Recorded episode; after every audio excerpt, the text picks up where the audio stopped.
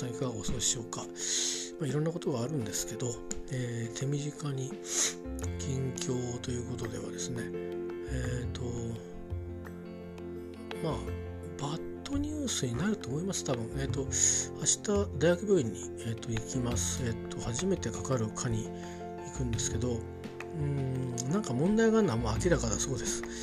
でまあ専門的な先生先生の話っていうのは専門家で見てもらわなくちゃってことで特に診断は出てません。ただまあこの病気過去の病気の可能性があるしとにかく今その臓器はいい状態にないと。何か問題があるのは間違いないと言われていて。でまあその今後の治療について、えー、バトンタッチの、えー、機会に、えー、手続きとそれからまあ先生にお会いして治療のまあ多分進め方とかいつあの検査しようかとかまあこんな、うん、対応するんだよとか、まあ、なんか話をお伺いするんじゃないかなと思います。えー、ということでねなんかいろんなパターンがあるんですけどどのみちねあのなんか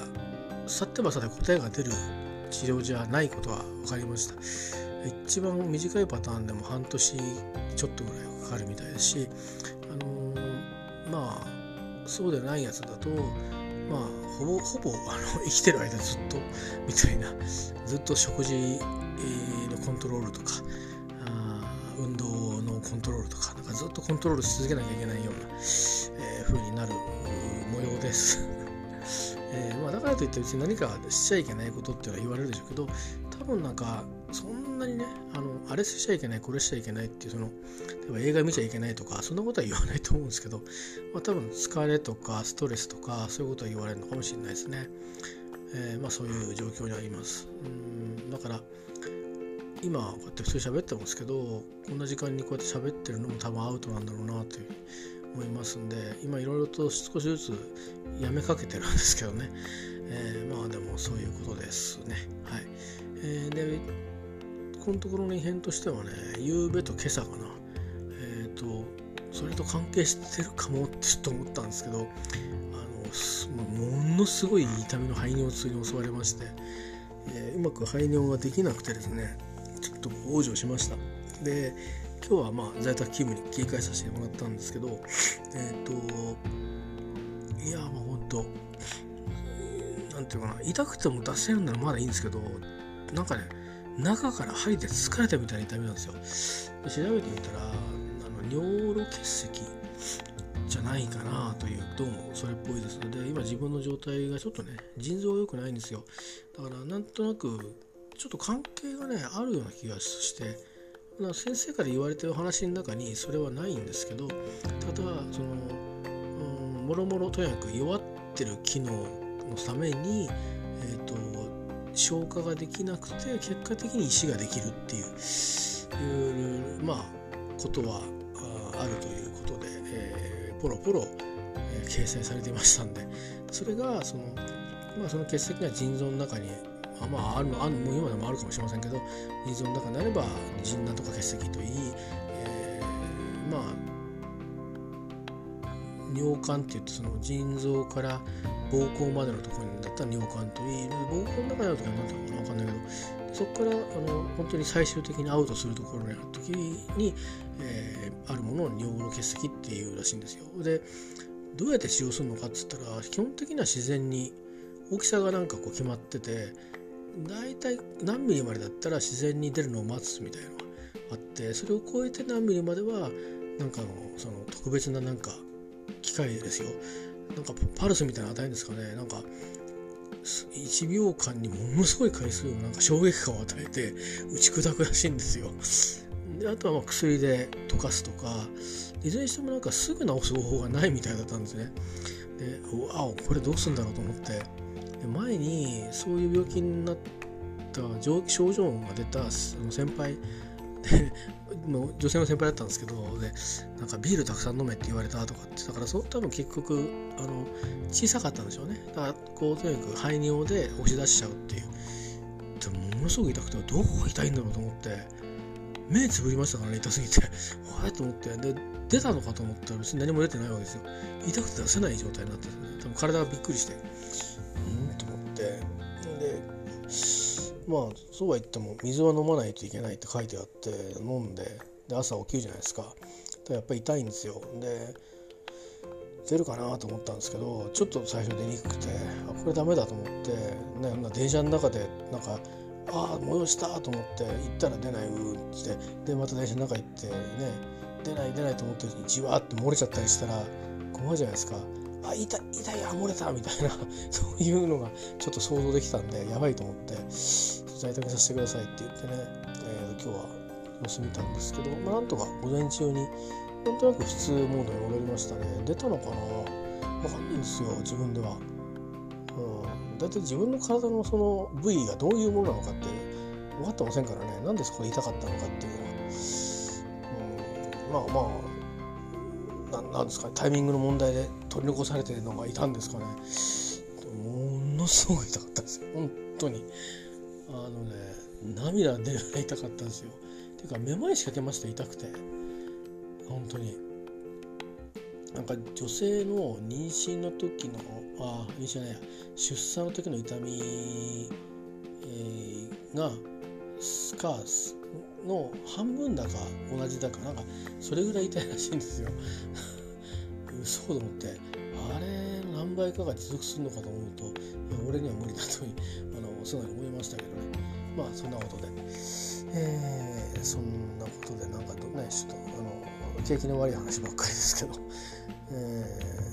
ー、あとは今日あれだな。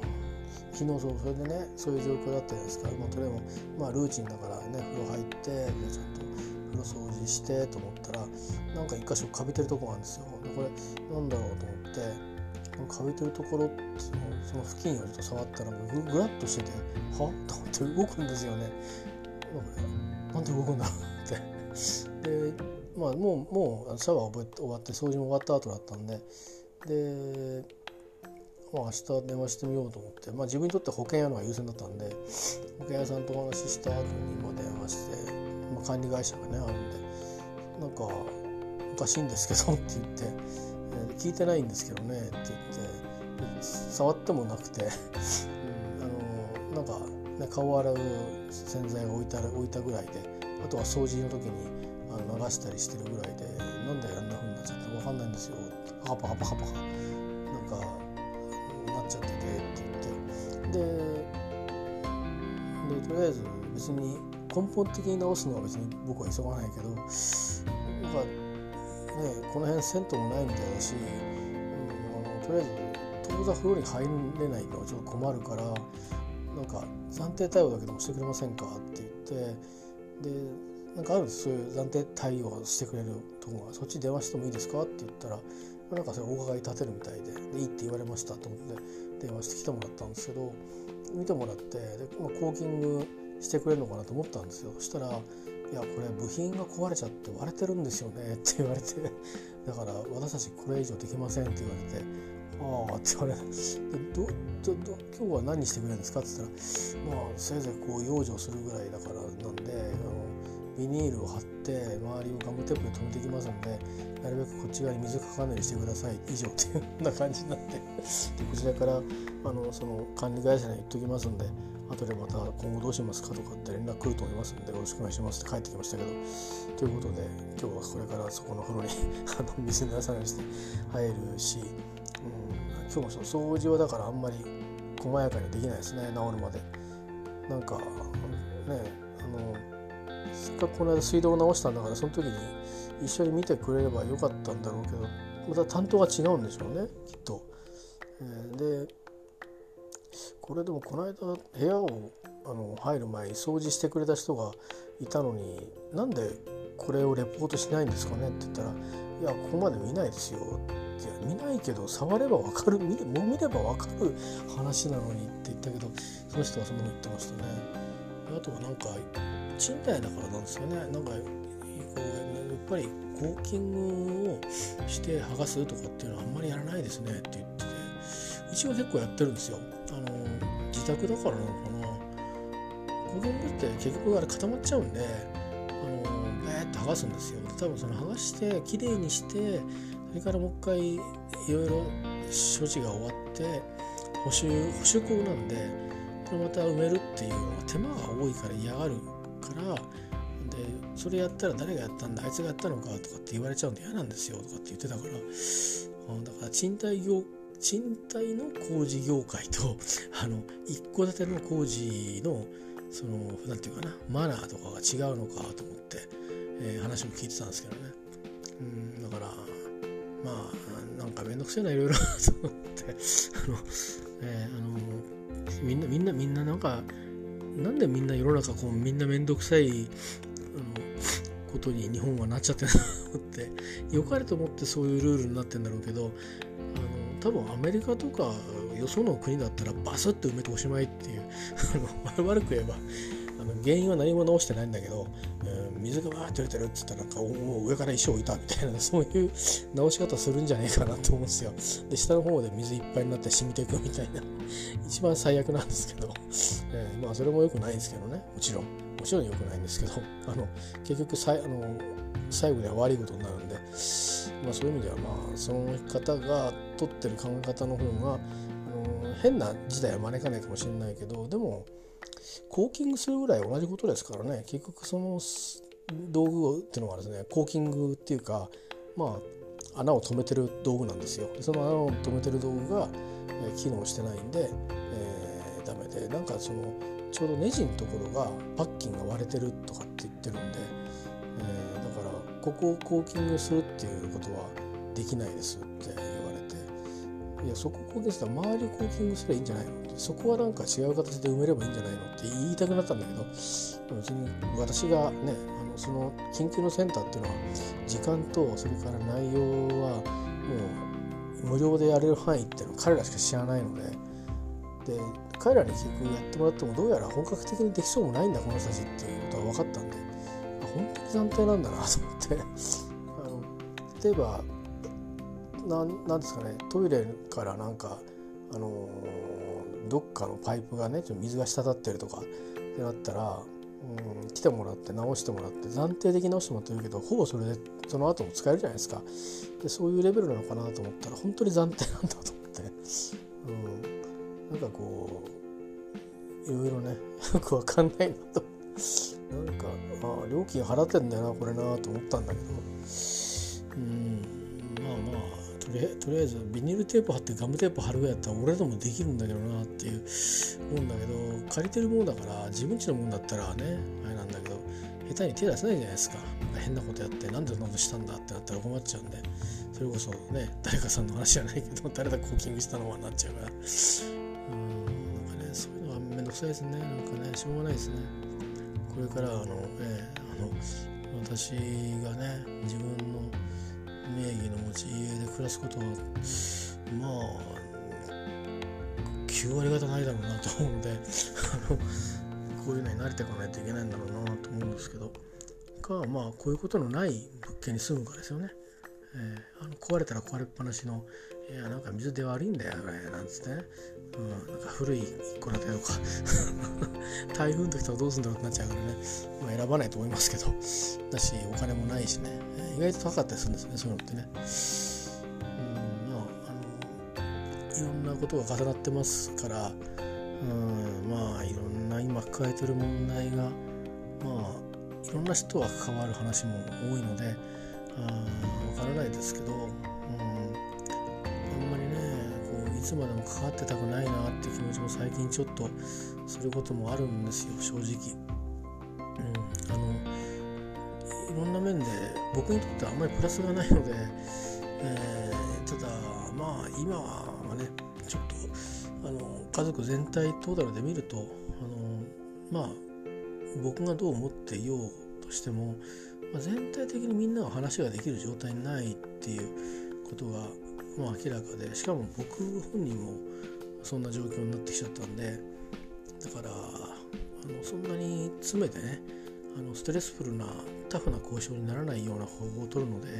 そこはちょっとお金で解決するような形で、えーと、人に委ねた交渉になると思うので、えー、いいとはいえまあこっちは1人ですけどあちらには家族がいてでそっちの家族は家族でねぱりある程度落ち着かないと、うん、そのざわざわさせちゃうのもね良くないなと思うんですよ。まあうん20年ぐらいは家族でいたわけですからうんやっぱりそういう意味での誠意はねちゃんとうん持って当たりたいなと思うのでもしかしたらこのまま会わないでお別れするかもしれないんでねあの別れってのは本当に人生のお別れするかもしれないので、えー、そういうことを考えればまあやっぱりね、あの立つ鳥後を濁さずじゃないけど少なからず濁すんですけどでもまあねあの最後の最後まであの野郎はっていうことにはあんまりしたくないなと思うんですよ。多少いずれにしても多分言われそうやって言われて続ける定めにあると思うんで何をしても結局はあの僕のいないところで僕が悪い悪者になってずっとこの先も僕は違うところで生きてるのもあの悪者として生き続けるんですよね。あのもうバーチャルな僕はだからもう別の人格なんで、えー、そこまで気にしなくてもいいっちゃいいんですけどでもまあやっぱりねあの一応これでも嫌なんでね。子どもたちの状況を考えるとやっぱりちょっと今は無理かなと思うのでまあ最初話してた一応話をしたもう向こうは保護にするつもりでいっぱいあると思いますけど向こうのペースでやってくると思いますけどまあ一応2回ポイントがあるので、えー、第1クォーター明けと第3クォーター明けとっていうところで、えー、まあそこをターゲットに考えていくのかなというふうには思っています。まあそこが一番スタンダードなあの考え方だし現実的にあのいろんななんていうか無理がないんじゃないかなと思います。えー、まあいろいろね考えも変わるでしょうしあの僕の考え方とか相手の考え方が変わるんじゃなくてつまりあの後にしようとか後にしたいと思ってた人があのもうこうしたいっていうふうに思うかもしれないので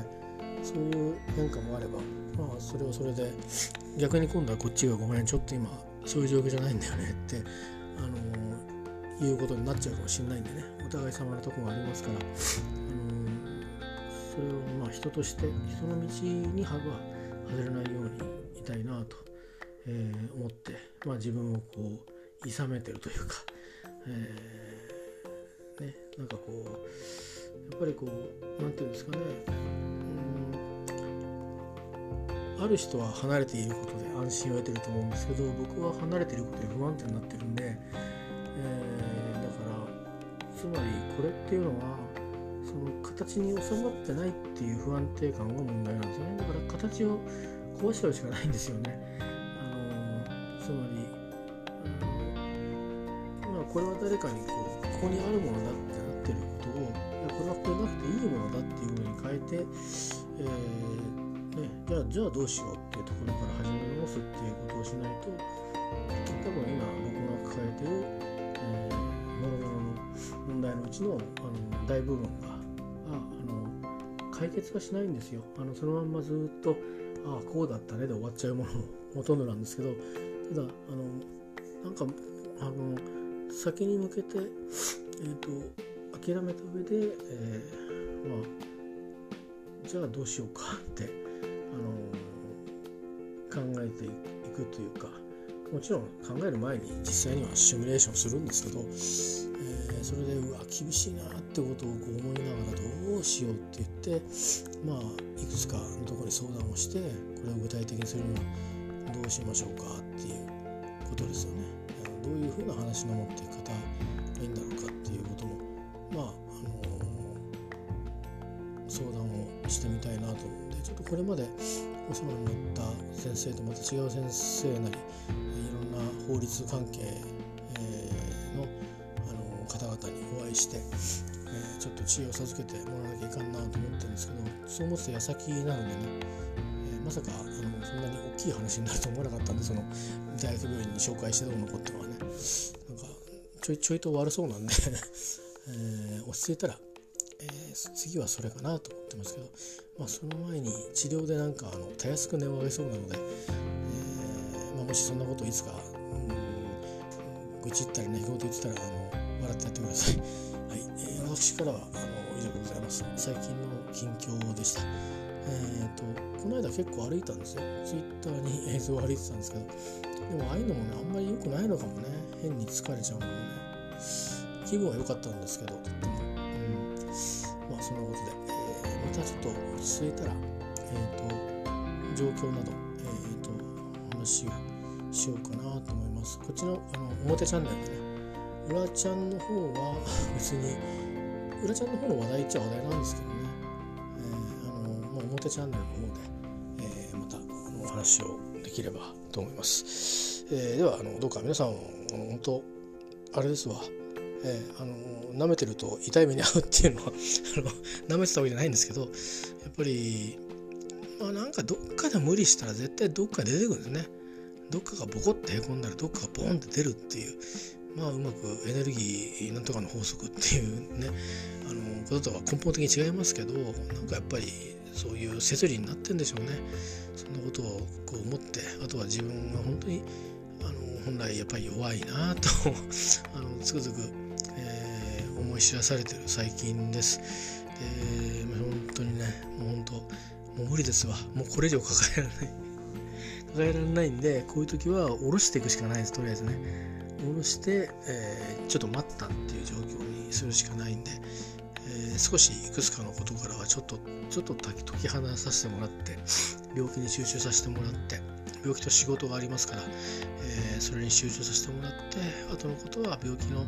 え治療の方向が、うん、見えてからですね。それが必ずしもポジティブとか限りませんよね。もしかしたら他にネガティブなことが出てくるかもしれないし、えー、それでも受け止めなきゃいけないので、えー、つどつどその場その場今どんなとこに立ってるんだろう自分はっていうのを踏まえて、えー、まあ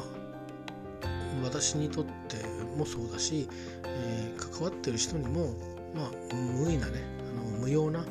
あの負担ができるだけかからないような、えー選択をしていかなきゃいけないし自分が選択するのに自信がなかったらやっぱり相談をするっていう必要があると思うんで、えー、相談相手はいろいろケースバイケースだと思いますけどそんな風に今思っています。えー、まあ本当ね皆さんもどうか新型コロナウイルス変異種がかなり、えー、多いようですけど関東と関西で違うのが多そうですけど東京がなんかね調査の分母が違うんでちょっとあんまりなんだにわかに統計を信じていいかどうか分かんないんですけどまあでもいずれ人の往来がありますからねあの混ざっていくと思うので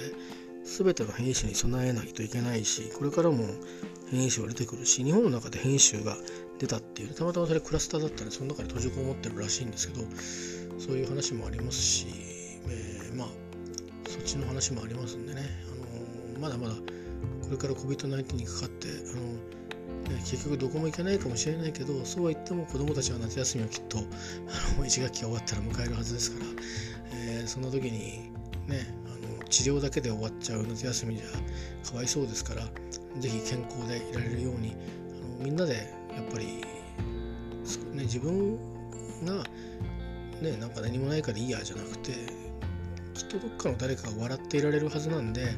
あのそのね綺麗事かもしれないけどそのその笑顔のために別に誰に感謝されるわけでもないけど何もなければ誰かはきっと笑ってられるんですよ少しでも。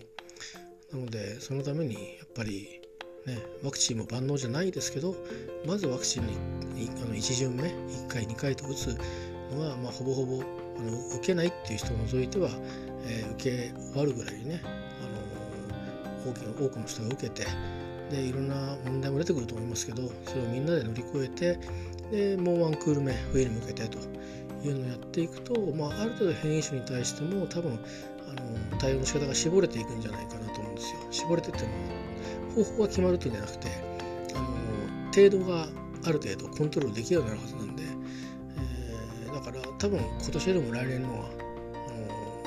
あのまだいいいい春になるはずなので。去年よりか全然マシな状態だと思うのであのあまり変に怯えずまあいろんな公共機関とかの対応とか厳しくなっていくしもしかすると民間側の方の我々のなんかねなんか差別的なこの話っていうのは案外逆に多くなってきちゃうかもしれないですけどあの変異種にかかったんだってって言ったら今度は変異種警察が 出てくるかもしれないから本当のバカチンだ バカチンってとこだけど本当そういう輩はいるのはしょうがないので一定程度。こんだけ人間がいると。えーまあ、大体、まあ、おそらく僕の患者はキリストを殺したのも大概そういう連中だろうと思うんであのいくら学歴があろうが何であろうがそういうこの妬みそねみ恐怖そういうものに打ち勝てなかった人はあのね、誰かを悪くしちゃうっていう、まあ、あのユダヤ人虐殺なりユダヤ人迫害みたいな長い長い歴史も全てはそこにあるんだと思うんで妬みやぞねみ、えー、それから力ある者への恐怖、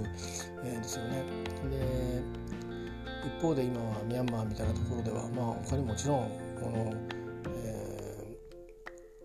ー、あのウイグルとかのね中華人民共和国の抱える問題というのも我々の側から覗き見えるところも、えー、いろんな、ね、ことがあってなかなか手を差し伸べることもなかなかしがたいという状況がありますけどミャンマーのことについてはいくら大国同士の利害がぶつかったにしてもそこには、えー、そこの人たちのまず民主的なあの政権がないことには他の差別とか少数民族の問題とかまだまだいっぱいあっていわゆるいないことになってる民族がある一定程度そこに住んでるわけですからね。でそこにはほど遠くなっちゃうんですよね軍事政権っていうところまで戻っちゃうと結局は。あのまあ別に東南アジアの国にみんな同じじゃないですけどそれこそカンボジアがそのポル・ポト政権に戻るようなことになっちゃうわけですよ。でそうなったら今日本でもカンボジアの製品って結構多いんですよね衣類を中心に。えー、ということになるわけで、まあ、日本はあ、まあ、今どっちかっていえば中国で作ってるものって高級品なんですよ洋服なんかでも。で他の国にバングラディッシュとか、えーと、ミャンマーとかベトナムとか、えー、まあ、うん、カンボジアとかこの辺が、まあ、その次に来るようなねえ感じになってます。で、まあ、ベトナムは割といいものねあのセカンドベストな製品を作る場所になってたりします。スーツなんかほとんど中国ですからね。だそういう中でミャンマーもその重要な、えー、生産拠点になっているわけで、えー、そういうこともありまあ僕らも無縁じゃないんですね。だから、あのー、やっぱり、えーどうしてもその、えー、過去の歴史があってまあ軍事政権がもともと政権を持っててでえっ、ー、と移管をしてたんだけどもで完全に排除したわけじゃなくて、えー、まあまあいいいいバランスを保ってるところがバランスが崩れたって時に、まあ、そこの政治ですよねまだそこまではやっぱりそのいきなりは成熟しないわけですよ。民主化をしていくっていうのはあのまあ日本の場合はアメリカが占領しましたからそういうのはなかったですけど言ってみれば明治維新の時にあの戊辰戦争とかがあったような西南西村とか、えー、そんなようなことだと思うんでね、えー、まあ全く同じじゃないですけど大体そういうことだと思うので、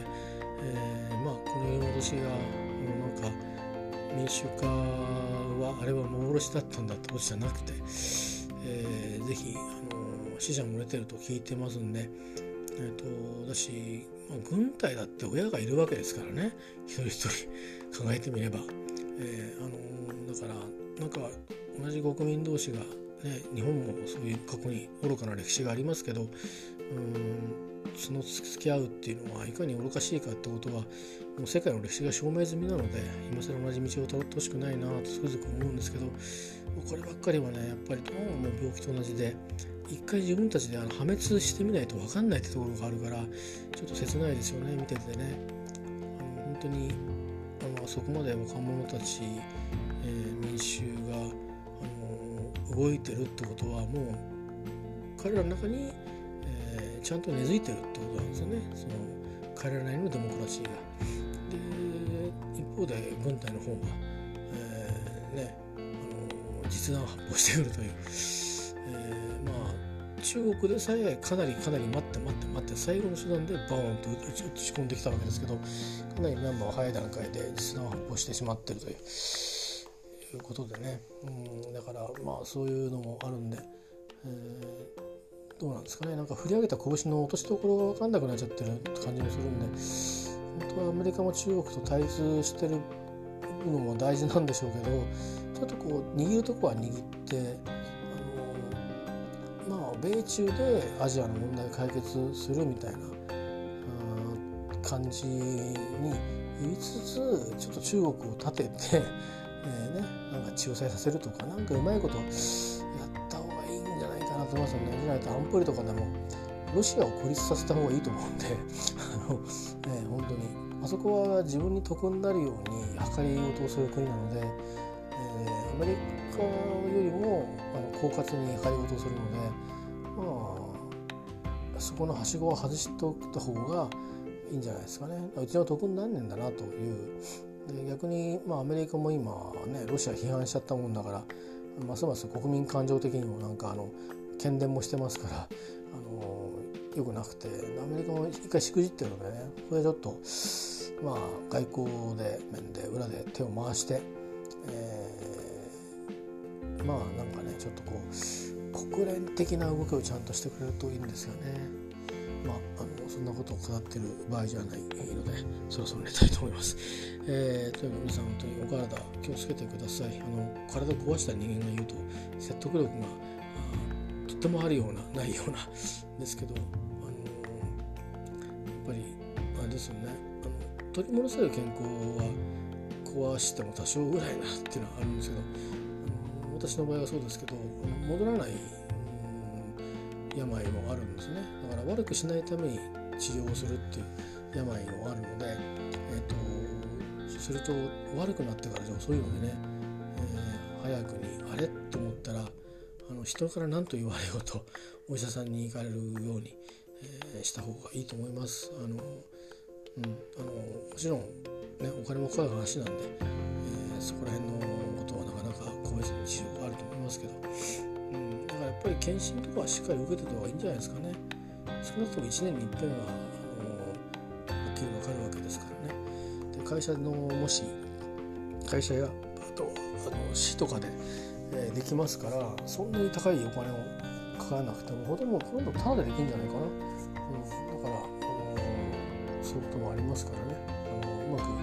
費用もかけないで異常を検知するってことはあの健康診断とか舐めないで、えー、受けられるといいと思います。はい、えー、以上でございます。えー、ここまであの聞いていただいてありがとうございました。えー、皆様のお幸せを、えー、心から祈って、えー、明日も家で仕事したいと思います。そろそろ尻が痛いですけどね、なんだかいろんなとこが調子悪くて、今週も、まあ、病院があるんで、結局1日しか東京の方には行かないんですけど東京はなんかいろんないろんなことになっちゃってるみたいなんで、えー、10日ぐらい前のね10日1週間前の数字で来てるっていうから今収まってんのかっていうとちょっとよく分かんないですよね。何もしてないんで収まってないんだと思うんですよね。そういう意味じゃまあリスク回避はできてるんですけどあの一定あのなんていうかな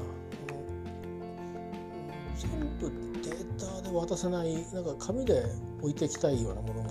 中にはあるの来週おしまいにする仕事でね、えー、そんなようなものもあるので、まあ、準備だけとかこういうデータはとか、えー、いうふうにして、うん、まああの準備してね、えー、いつかいつから入院になってもいいように、えー、しなくちゃなと思ってますけど。はい、えー、すみません、なんか何度も終わりかけて また始めるのかっていうような感じになってますけど、終わります。ありがとうございました。